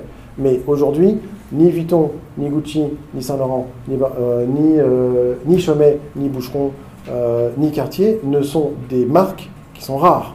Concrètement, vous voulez vous en acheter maintenant sur vos téléphones, c'est possible. Donc du coup, je vais vous raconter que c'est rare. La circonscription économique. Donc là, en fait, Benoît Lebrun est un, des premiers à, se parler en fait de luxe comme industrie, donc comme, comme, comme secteur, et de dire voilà, enfin, concrètement, le comment dire, euh, le luxe, c'est d'abord et avant tout des structures économiques, donc des entreprises qui sont là pour, euh, qui sont avec des, notions de marge et qui sont là en fait en réalité pour retirer des profits. C'est, euh, ça, c'est une, des grandes nouveautés de son approche, qui est très moderne. Ensuite, il va vous parler d'un récit de production. Donc en fait, je vais vous raconter comment je produis, enfin je, réalise la production de cet objet. Ce n'est pas forcément la réalité, mais je vais vous raconter des belles histoires que vous aurez envie de croire. Conféré, l'atelier d'Anière de Louis Vuitton. En fait, Vuitton n'est pas fabriqué du tout comme dans cet atelier-là, mais vous pouvez visiter l'atelier d'Anière à, l'occasion des journées particulières, des dimanches du patrimoine, etc. Et ça vous raconte une histoire qu'il est tentant de croire. Euh, autre, exemple, les fameux euh, euh, grands tailleurs pour Berluti. Vous savez qu'en fait Berluti a 5 ou 7 flagships dans le monde et chaque flagship a en fait un grand tailleur. Donc un grand tailleur qui est là pour faire de la grande mesure et qui va, qui va se déplacer chez le client en fait pour prendre ses mesures euh, plusieurs fois euh, et réaliser les gestes sur mesure. C'est une très belle, comment dire, c'est un très beau récit qui permet ensuite de, de- de- se parler du prêt-à-porter Berluti. Quand vous allez en fait dans la boutique, euh, euh, dans la boutique Van Cleef, Place Vendôme, sachez que 40% du business chez Van Cleef, Place Vendôme, enfin 50 maintenant, est fait en prêt-à-porter. Donc le prêt-à-porter chez Vendôme, c'est euh, chez Cleef, c'est euh, les lignes Alhambra, etc. 50% du business de la boutique euh, de la boutique de Vendôme est fait à travers les grands acheteurs, donc les gens qui achètent des produits faits sur mesure, entre 200 000 euros et plusieurs millions, d'accord? La seule raison à ça, c'est qu'en fait, tous les achats mondiaux de produits d'exception sont centralisés sur la boutique de Vendôme. Ce qui permet à la boutique de Vendôme d'avoir un discours très très tentant de, de, de, savoir-faire, d'exclusivité, etc. Et ce qui permet à la marque d'en tirer en fait toute la légitimité pour ensuite vendre du prêt-à-porter partout. Prêt-à-porter, les bijoux, euh, les bijoux prêt-à-porter. Hein. D'accord? La logique de monstration. Donc en fait, je vais vous raconter, euh, je vais vous raconter quelque chose et euh, cette logique-là, enfin, cette, monstration va se faire à travers un dispositif marketing qui aujourd'hui est très complexe. On l'a vu tout à l'heure avec euh, Gucci qui montre du Facebook, du Twitter, du, de l'Instagram. Donc j'ai besoin de raconter une histoire et cette, histoire, je vais raconter selon, euh, avec tous les moyens disponibles euh, et nécessaires à un certain moment. Et enfin, donc, encore une fois, une logique de marge. mais ce qui est intéressant, c'est qu'en fait, on revient à la question du départ, qui est que final, le luxe, aujourd'hui, c'est aussi un consommateur complice. D'accord? En fait, le luxe n'existe que parce que le consommateur le veut bien enfin, C'est-à-dire qu'il y a beaucoup de marques aujourd'hui qui sont encore considérées comme, euh, comme des produits de luxe, enfin comme des marques de luxe, parce que le consommateur est complice de sa propre consommation et parce qu'il a envie de croire à ces histoires. Parce qu'au final, euh, comment expliquer, euh, la, comment dire, la, perte de. Cartier est en disgrâce. Cartier a des difficultés économiques. D'accord? Burberry a des grandes difficultés économiques. On passe le côté mode.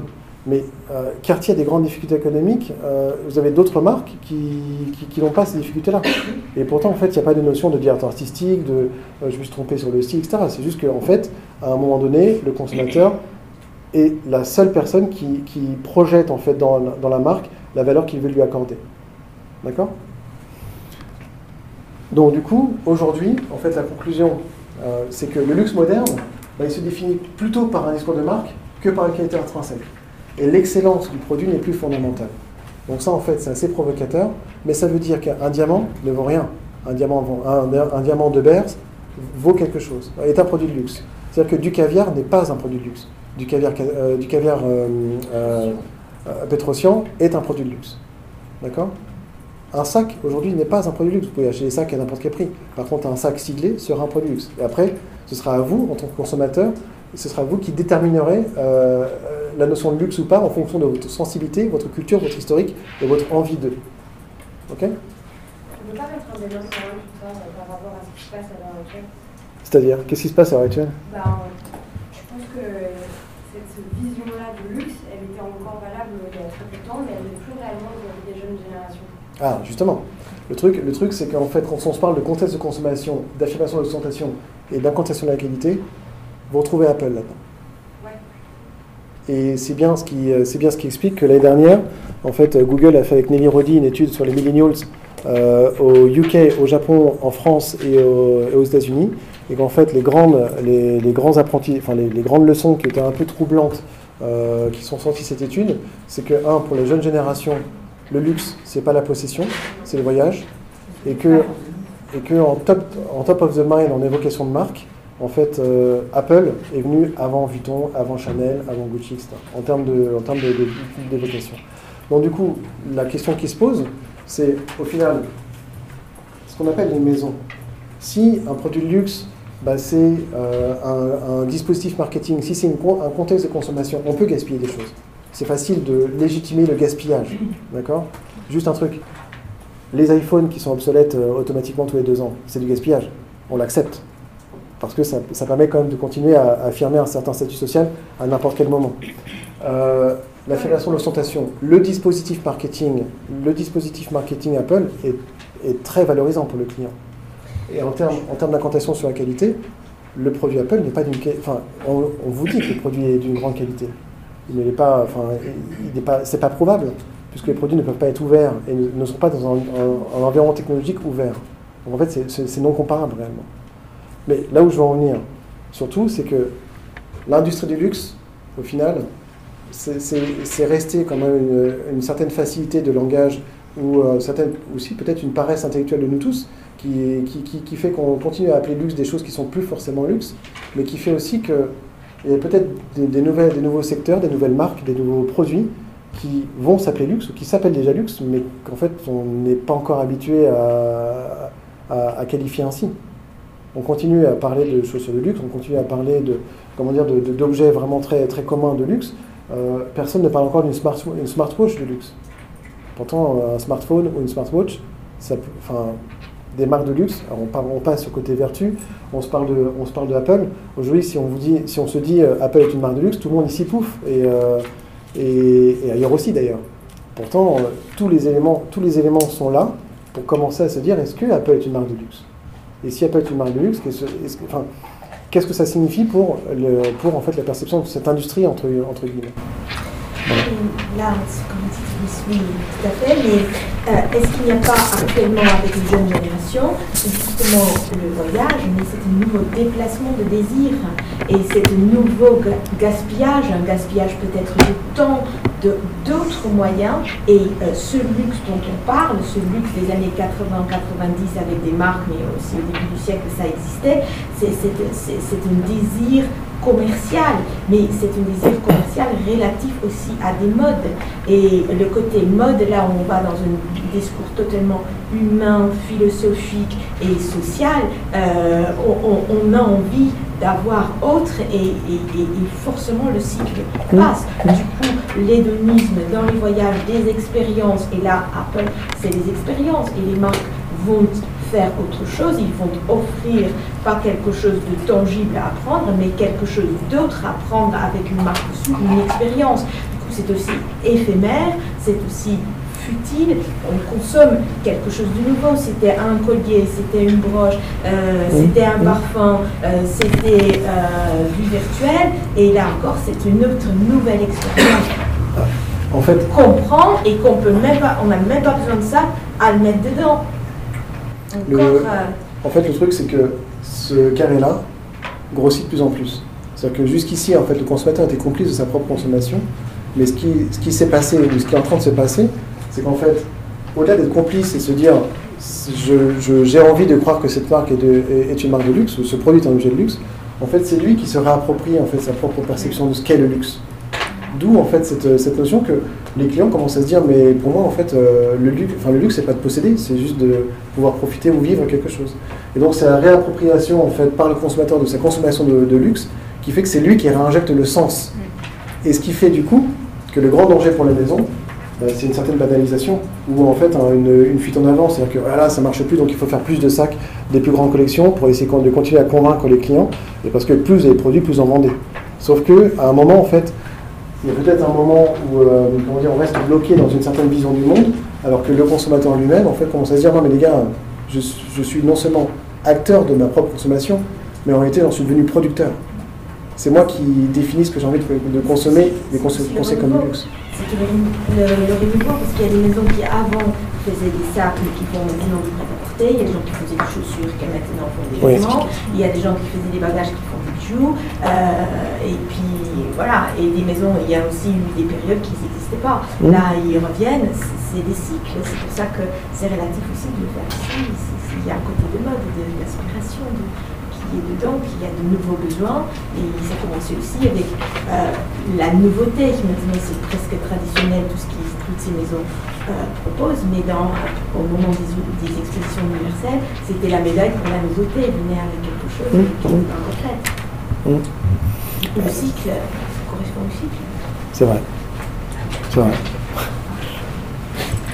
Je pense quand même qu'il y a une, quand même une contradiction. Enfin, je sais pas si au moment, on continuera toujours à parler de luxe. Parce que, enfin, quand même, au départ, il faut pas oublier que on pense au luxe à une montre qu'on va transmettre euh, de père en fils, de génération, ainsi de suite. Or, c'est plus le cas avec euh, l'Apple Watch, par exemple, qui est, comme vous disiez, il y a une obsolescence dans le temps. Alors, finalement, donc là, vous l'avez, on a vu la vision un peu de consommation, de destruction, mais il y a quand même cet esprit de conservation dans le temps et de, de transmission. Mais on dirait qu'elle commence à disparaître cette transmission et qu'on arrive vraiment vers un.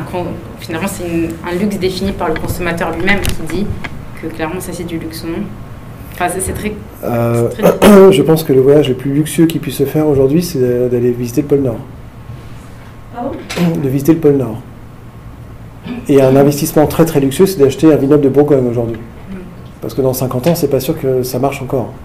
Ce vignoble-là. Ou dans 50 ans, c'est sûr qu'il y ait encore du. Comment dire du, euh, du, du coup aussi, il y a peut-être ce, ce changement de paradigme qui était j'ai besoin de posséder pour m'affirmer, et qui est plutôt j'ai besoin de vivre quelque chose. Et le luxe s'exprime par la rareté de ce que je suis en train de vivre. Voilà, je- Parce qu'après, ce sera même plus le prix qui va définir. On ne pourra plus dire c'est parce que c'est cher, que c'est du luxe. Ça serait justement, c'est tellement rare maintenant d'obtenir quelque chose de vrai, authentique. Ah, il, est, il est un des plus. euh, Je vais probablement être très choquant, hein, et c'est pas mon rêve, hein, qu'on soit bien d'accord. Mais un des plus grands luxes qui existe aujourd'hui, le probablement un des plus grands péchés, mais un des plus grands luxes qui existe, c'est de partir faire la chasse à l'éléphant. C'est un luxe. C'est une expérience. Et c'est un luxe, non pas parce que vous tuez quelque chose, mais c'est juste parce que vous gaspillez une des dernières ressources et que c'est une ressource irremplaçable. Dans ce cas, comment vous expliquez que le Kupiluwak, justement, n'ait pas été euh, saisi par un acteur économique, justement, pour en faire quelque chose de luxe Puisqu'on a cette notion de, euh, de, de denrée euh, périssable, de rareté et de qualité? Le, le story- le storytelling est quand même assez limite. hein. Se dire euh, c'est chouette parce qu'en fait, il y a une petite civette euh, qu'il a rejetée par des voies naturelles, euh, c'est bof. Enfin, ça me fait pas. euh, voilà. Et, non, et surtout, le truc, c'est qu'en fait, euh, il y a des questions. Dans le cas du copie de WAC? poisson, etc.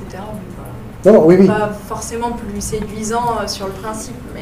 Mais dans le cas du copy euh, en fait, c'est juste que ça requiert beaucoup de. Enfin, c'est extrêmement cher, c'est très peu productif. Et, et que concrètement, en fait, euh, il y a aussi pas mal de cas de maltraitance animale qui, qui, font que c'est surtout les anglo-saxons qui ont propulsé cette, cette appellation copy et qui maintenant commencent à dire ouais, mais euh, le fait qu'on en boive autant, ça, ça fait que les, les animaux sont maltraités et compagnie. Et je pense qu'il n'y a aucune marque qui a envie de se co- coller, à- enfin, se, se- se frotter à ce genre de problème aujourd'hui. quoi. Ah oui, d'accord. Est-ce que vous avez d'autres questions Juste pour votre information, il y a un café brésilien qui a une histoire un peu comme ça avec un oiseau Oui. qui aussi rejette et Oui, voilà. oui. Et c'est des Allemands au Brésil qui ont rattrapé la chose aussi, storytelling un peu Et, limite. et- il y a un, un café comme ça en Afrique du Sud qui a la même histoire mais avec des éléphants. Alors je vous raconte pas l'histoire. Non, c'est vrai. euh, Super groupe à constituer. Exactement. C'est collectionnable. Ah oui. Il n'y a pas de souci. En fait, moi j'avais une question. En fait, on est de plus en plus dans l'usage, de moins en moins dans la propriété. Et est-ce qu'aujourd'hui, enfin, comment dans 10 ou 20 ans ça peut se traduire dans le monde du luxe? Ou peut-être que les gens n'auront plus envie de, je sais pas, d'acheter euh, un sac ou euh, de marque, mais euh, voudront euh, avoir autre chose? Alors aujourd'hui, il y a, en fait, on loue de plus en plus aussi des, des- Oui. des produits de luxe ou et pour parler aussi de la transmission, il y a des marques aussi qui achètent des, qui rachètent des, des vieilles collections en fait, euh, je crois des bijoux, enfin des, des bijoux de luxe pour en fait avoir des, des vieux modèles que soit ils gardent, soit ils revendent après. Et comment, à votre avis, je ne sais pas, dans 10 ans ou 20 ans, le luxe va intégrer tout ça pour évoluer? Et est-ce que ça va l'impacter ou pas? Et si oui, comment? Euh, Enfin, je je, non, mais je, je, je pense pas, je pense pas que la, la possession euh, disparaisse. Enfin, moi, je- j'en suis convaincu. C'est mon, mon avis personnel. hein. Je pense pas que la, la possession disparaisse. Par contre, le seul truc, c'est qu'aujourd'hui, en fait, en termes de luxe, aucun nouvel usage n'est apparu. Pardon? Aucun nouvel usage n'est apparu en termes de luxe, de, de, de la part des acteurs traditionnels du luxe aujourd'hui. C'est-à-dire que concrètement, en fait, euh, si vous voulez, euh, Chanel ne propose pas de louer ses sacs. D'autres acteurs le proposent. Mais du coup, comme c'est pas organisé, comme c'est pas quelque chose qui est, euh, comment dire, soutenu par la maison, etc., donc finalement, ça reste un truc quand même un peu pirate ou un peu alternatif. Le jour où Chanel dit euh, Les filles, j'ai une super bonne nouvelle, vous me payez euh, 500 euros par mois et vous avez un sac Chanel euh, euh, qui vous est livré chez vous au moins deux jours par, euh, au moins deux soirs par, par mois. Bah, euh, le, jour, le jour où c'est organisé avec tout le storytelling, le dispositif marketing, les services qui vont avec, il se peut que ce soit une autre histoire que.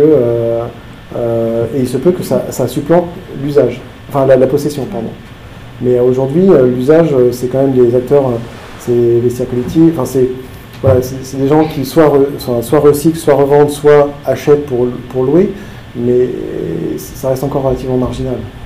Euh, c'est pour ça, je pense pas que, je pense que la possession va rester. Je suis pas sûr que la possession de tous les objets va rester quand même. C'est-à-dire qu'on a quand même les maisons, on a tous été euh, acteurs d'une inflation de marques, de produits, de lignes, de gammes, etc., qui fait que ça va probablement euh, euh, mener à pas mal de, destruction à un moment ou à parce que ça ne va pas servir à grand-chose. Après, je ne pense pas que d'ici 20 ans, les, les sacs Hermès vintage ou des bouteilles de Bourgogne de, de, de 80, 95 ou, euh, ou des années 80 perdent leur valeur. Ou euh, que les gens se disent ça ne vaut rien, euh, je préfère boire euh, un bon, un bon bol de piquette tout de suite. Moi, moi, j'en j'en sais rien du tout. En fait, je, je fais le parallèle, alors je sais pas si on sait, où à une époque, il y a peut-être, euh, je sais pas, 25 ans, ou peut-être 30, on se disait que des produits de luxe, ça pouvait pas se vendre sur Internet. Oui, bien sûr.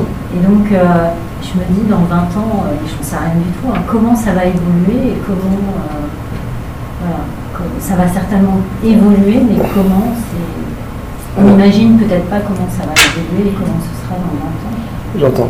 Ouais. Le, alors, le, moi, le truc, je, je donne des cours à plusieurs niveaux euh, et plusieurs classes d'âge. Et, euh, et je donne des cours à la fac de Monaco.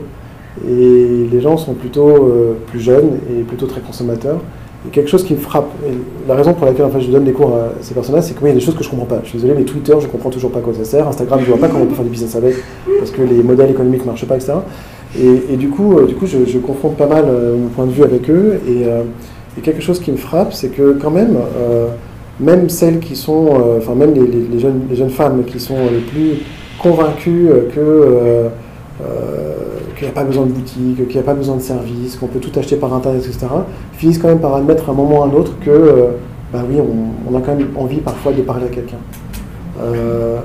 De mon point de vue, là, j'ai- on m'a offert un objet, un absolument inutile. On m'a offert en fait une platine disque qui a exactement mon âge. Elle a exactement mon âge. Et elle est im- impeccable, c'est-à-dire qu'elle elle a vraiment été fabriquée il y a 39 ans.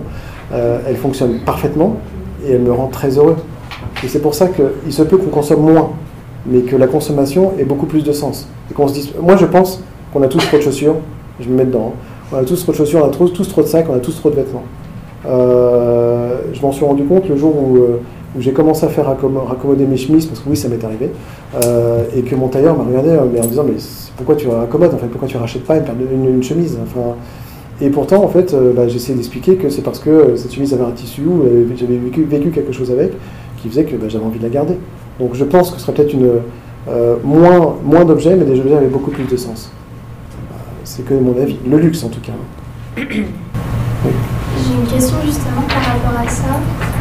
Euh, au final, est-ce qu'on pourrait pas dire qu'il y a une sorte de retour vers le luxe premier comme enfin, j'ai un, auteur en tête, euh, Lipovetsky, avec le luxe éternel, il raconte justement que c'est enfin, plus le fait que les, gens, enfin, les individus donnaient du sens à l'objet qui faisait que que l'objet en fait devenait luxe, notamment avec les échanges euh, envers les dieux, enfin la définition de Lipovetsky. Et euh, est-ce qu'au final, en fait, on n'aurait pas un retour vers le passé, en quelque sorte enfin, c'est plus un, enfin, on consomme vraiment, comme vous avez dit, du sens, mais c'est un peu en fait au final un retour.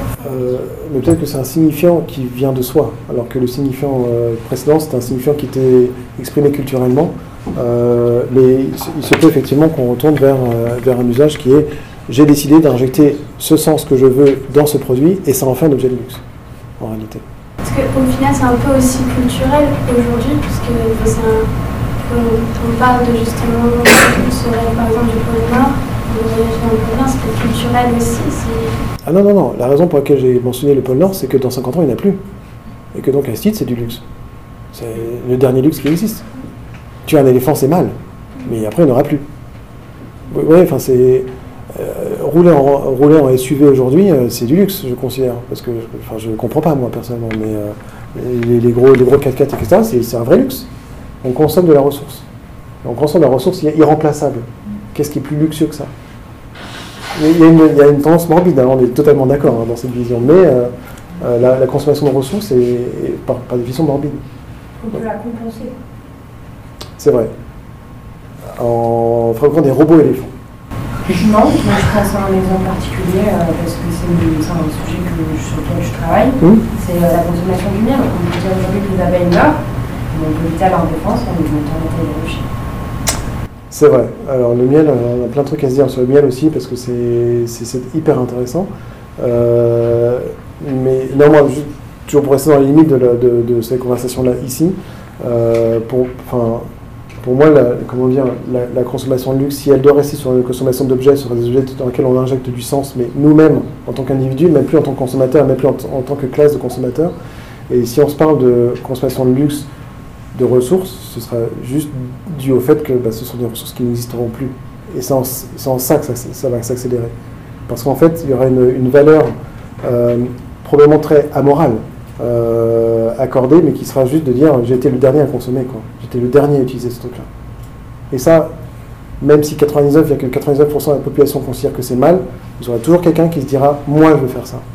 Parce que je veux, je veux, montrer, mon, je veux montrer mon pouvoir. On retourne à un luxe provocateur. Là, en fait. Un luxe plutôt désespéré, je dirais. Dans ce cas. Ouais, mais là, c'est une version super genre dep, euh, overtrash du truc, quoi. Ah oui. Moi, je trouve qu'il y a aussi le mouvement inverse positif. On peut dire ça, je suis d'accord, c'est un fait. Mais il y a exactement le pendant inverse dans, dans le côté optimiste. Euh, même si c'est complètement déculpabilisant et pas forcément vrai dans le fait, il y a quand même cette euh, qui existe. Euh, du genre, euh, on achète des bagnoles électriques. Bon, ok. Euh, il y a une conséquence aussi avec la consommation d'électricité sur l'écosystème. Non, je- je- j'entends. Et Il il y a des choses qui sont très louables. Euh, Gucci qui, euh, Gucci qui refuse d'utiliser, euh, qui refuse d'utiliser la fourrure, je trouve ça chouette. Je trouve ça vraiment bien. Néanmoins, quand on regarde d'autres éléments du type bah, le commerce de l'ivoire ou autre, ça beau être interdit, c'est pas du tout en baisse, au contraire. En, termes de, voyez, c'est plutôt dans, ce sens-là. Oui, il y, a, des choses qui sont très positives. Oui, mais après, on a dit le consommateur est complice. Et ok, fine, mais aujourd'hui, le consommateur aussi. Et je pense qu'il y a. Je pense que contrairement à- aux 20 dernières années qui viennent de se passer, il y a quand même une, une- une- une prise de conscience qui s'impose comme un vecteur social euh, pour être conforme. C'est-à-dire qu'aujourd'hui, euh, ne pas être engagé ou militant, c'est-à-dire qu'on ne fait pas partie de la Oui, bonne oui, bien sûr, c'est vrai, c'est vrai aussi. Donc, euh, du coup, je pense que à cause de cette norme sociale de je suis engagé parce que si on veut faire partie de cette upper class, il faut être engagé, on a un basculement du luxe vers euh, une consommation plus positive et plus respectueuse. Et on ne bascule pas dans le j'ai été le dernier à niquer la dernière sûr, sûr. Enfin, Ouais, mais je-. Parce qu'on est sur un aspect sociologique. Oui, oui. Tout à fait. Tout à fait. C'est même que mon. Je peux te poser encore une question. Euh, la notion initiale du luxe était quand même très relative au, au vu de la cour. Euh, Bien sûr. Voilà. Euh, si on sort un petit peu de toutes ces marques très français et ce monde euh, dans lequel on est ici à Paris, euh, le luxe et l'art, ou si on part dans d'autres zones du monde où, euh, même avec la globalisation, euh, naturellement ne sont pas les marques françaises présentes et qu'il y a une vie de cours encore, hein, hein, imaginons Vuitton, je sais pas, hein, euh, entre l'art et le luxe, vous voyez où la frontière Euh, À part, euh, j'ai bien compris, votre démonstration sur la mécanisation, et la reproduction industrielle du sac Jeff Koons, euh, mais l'art, l'objet unique qui était fait pour quelqu'un, pour exalter des savoirs, et le luxe, parce que là aussi, dans le monde actuel, on, on essaie d'injecter ça pour, euh, pour euh, atténuer un peu ce, ce débat marketing. euh, est-ce que, est que le luxe est encore de l'art, la question? Est-ce que l'art est pas du luxe ou est-ce que l'art supplante, supplante le luxe? Ouais, ouais. Où est-ce que se trouve la frontière Où est-ce qu'on peut définir une chose par l'autre? Ça à part. hein. Si on sort du débat, si on sort le luxe du débat de la marque, est-ce qu'on peut le sortir du débat de la marque? Si on le rapporte de nouveau à cette vie de cours euh, où, où elle était euh, initialement. J'ai une autre question. Est-ce que la marque peut être un élément qui peut être sorti de toutes les, autres, de, tout- de- de toutes les industries ou de tous les domaines? Jeff Koons est une marque. Lou Bowling est une marque aujourd'hui. Enfin, donc du coup, en fait, il y a aussi une certaine notion de, euh, de transfert de consommation. Il y a 20 ans, on avait tous besoin de s'acheter de nouveaux sacs. Maintenant, on a tous plus ou moins envie de s'acheter une, œuvre d'art. euh, Il y a différents modèles, il y a différents niveaux de prix, il y a différents types d'accessibilité, de, confidence, enfin de, diffusion, etc. Euh, et, du coup, euh, j'aurais plutôt tendance à dire que l'art remplit aujourd'hui la fonction de démonstration de la culture du possédant que pouvait avoir hier l'objet de luxe en termes de, pos- de posture sociale. Parce que le niveau social est remonté pour le luxe de lifestyle qu'on mettre en démonstration. Mais c'est aussi que ça n'a- ça aucun sens. C'est juste, c'est aussi que ça n'a aucun sens de s'acheter toujours la, enfin, une nouvelle, une nouvelle, chaque saison une nouvelle couleur ou une nouvelle forme. C'est juste au bout d'un moment, ça, ça Ça va veut plus. quoi. dire que les, les, les, les gemmes que euh, Louis XIV et Mazarin euh, possédaient, c'était aussi euh, pour faire une démonstration Bien sûr, mais c'était des pièces uniques. hein. C'était euh, la cour, enfin, de leur savoir, de leur Oui. recherche, de leur cabinet de curiosité. tout à fait, tout à fait. Oui. vous savez tout, tout à l'heure, vous avez dit que euh, un produit de luxe est de luxe parce que nouveau et accessoirement il appartient à la marque de le maintenir à ce niveau de nouveauté Tout à fait. d'un produit de luxe. Et, et que peut-on dire alors de tous les produits euh, de la vie courante qui peuvent être aussi nouveaux sans être peut-être pour autant de luxe, euh, de, de nouvelles choses euh, qui sont nouvelles et que tout le monde va consommer néanmoins, mais pas. C'était un objet de luxe. C'était un objet de luxe en 2000, euh, 2006, sorti quoi en 2006 C'était un objet de luxe, euh, l'iPhone. L'iPhone était un objet de luxe. Est-ce qu'aujourd'hui c'est un objet de luxe? J'en sais rien. Ce que je veux dire, c'est que c'est- un nouvel- objets de la vie courante, de consommation quotidienne. C'est devenu un objet de la vie courante. Et, ça, et pour le coup, ça a même créé autre chose, c'est-à-dire que ça crée un usage. On, on se serait tous dit euh, il y a- il y, a, il y a 10 ans qu'on serait euh, tous comme ça dans le métro en train de jouer avec des, des- des légumes ou enfin des, des fruits ou de prendre des photos de ce qu'on mange, ce on serait juste tous regardés en disant non mais arrête, euh, c'est un téléphone quoi. Enfin, euh, mais quand c'est sorti, c'était un objet de luxe. Aujourd'hui, si c'est encore un objet de luxe, est-ce que l'iPhone l'iPhone 10 euh, enfin X est, euh, est un objet de luxe? J'en sais rien. Je ne rentre pas dans ce, dans ce- Je pense que oui. Mais en tout cas, L'objet fondateur alors. l'objet fondateur, l'objet fondateur, est, l'objet fondateur est, est forcément un objet de luxe parce que nouveau. Mais juste dis-vous un truc, enfin, nous sommes des groupes d'humains, donc du coup, euh, euh, la tribu euh, qui, est, qui, présente dans, ce- dans, dans- dans cette, dans cette salle, quelqu'un arrive avec un, collier avec un os différent ou avec une pierre que personne n'a jamais vue d'une couleur incroyable, bah, de, facto ça devient un objet de luxe. Parce que nouveau, parce que jamais vu, parce que désirable, parce qu'on vient. Oui. Que on a beaucoup raisonné par rapport aux marques qui se fondent sur un produit, en fait, la vente d'un produit? Vous, tous ces filtres-là sont parfaitement transposables au domaine des services Euh, on est toujours, enfin, pour les services, on est forcément également dans une notion de storytelling, de dispositif. Euh, il faut raconter une histoire à laquelle on a envie de, on a envie d'adhérer. Euh, il faut la mettre en scène et il faut éviter de pouvoir la, comparer. En gros. Mais oui, le service, et, les services de luxe existent tout à fait. Ça va, je vous ai pas trop euh, Au contraire. fait mal. Merci. Merci beaucoup.